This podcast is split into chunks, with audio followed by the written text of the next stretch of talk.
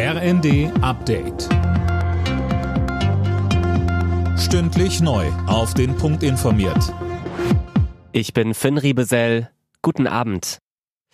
Bayern, Baden-Württemberg, Hessen und Schleswig-Holstein wollen die Corona-Regeln lockern. So soll zum Beispiel die Isolationspflicht für positiv Getestete aufgehoben werden. Sönke Röhling, wie begründen die Länder das? Also Hessens Gesundheitsminister Klose sagt zum Beispiel, Maßnahmen des Staates, die die Freiheit der Menschen einschränken, müssen verhältnismäßig sein.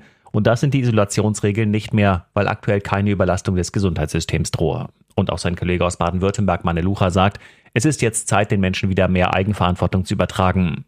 Die Länder wollen die neuen Regeln nun zügig umsetzen. Die Details würden derzeit ausgearbeitet.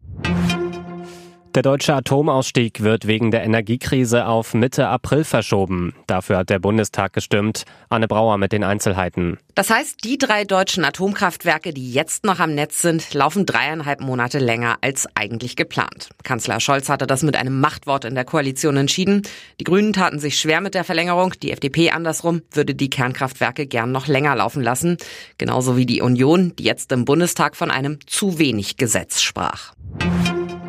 Der als Vater Abraham bekannt gewordene Pierre Kartner ist tot. Der niederländische Sänger starb laut Bild mit 87 Jahren.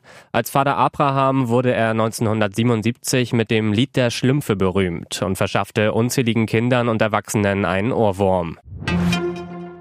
Der deutsche Staat spendiert allen 18-Jährigen künftig ein Stück Kulturleben. Im kommenden Jahr sollen sie einen sogenannten Kulturpass im Wert von 200 Euro bekommen.